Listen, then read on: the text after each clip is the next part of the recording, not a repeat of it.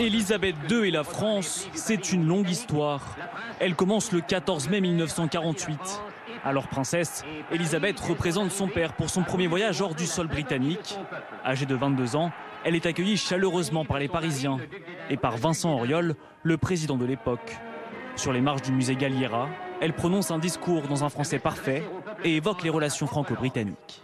La France et la Grande-Bretagne se doivent de prendre la direction de ce mouvement, car leur richesse est incomparable dès lors qu'elle se mesure en idées, en sagesse et en expérience. La future reine s'étonnera même de l'accueil si chaleureux des Français. Et sur les marches de l'opéra, elle entend les Français crier euh, Vive la reine !» Et c'est là qu'elle a cette phrase où elle dit « Mais comment se fait-il que ce peuple ait, ait coupé la tête de son roi ?» Au cours de son règne, Elisabeth II aura serré la main de dix présidents français différents.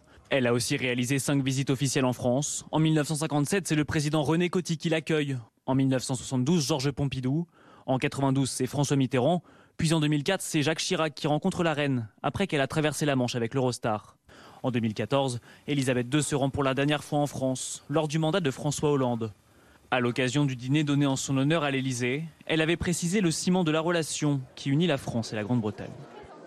Où qu'ils soient, lorsqu'ils se rencontrent, nos compatriotes retrouvent toujours ce mélange unique d'amitié, de rivalité dans la bonne humeur, ainsi que l'admiration qui constitue l'essence des liens qui unissent la Grande-Bretagne et la France. Quant à Emmanuel Macron, il a rencontré la reine à trois reprises, mais à chaque fois sur le sol britannique.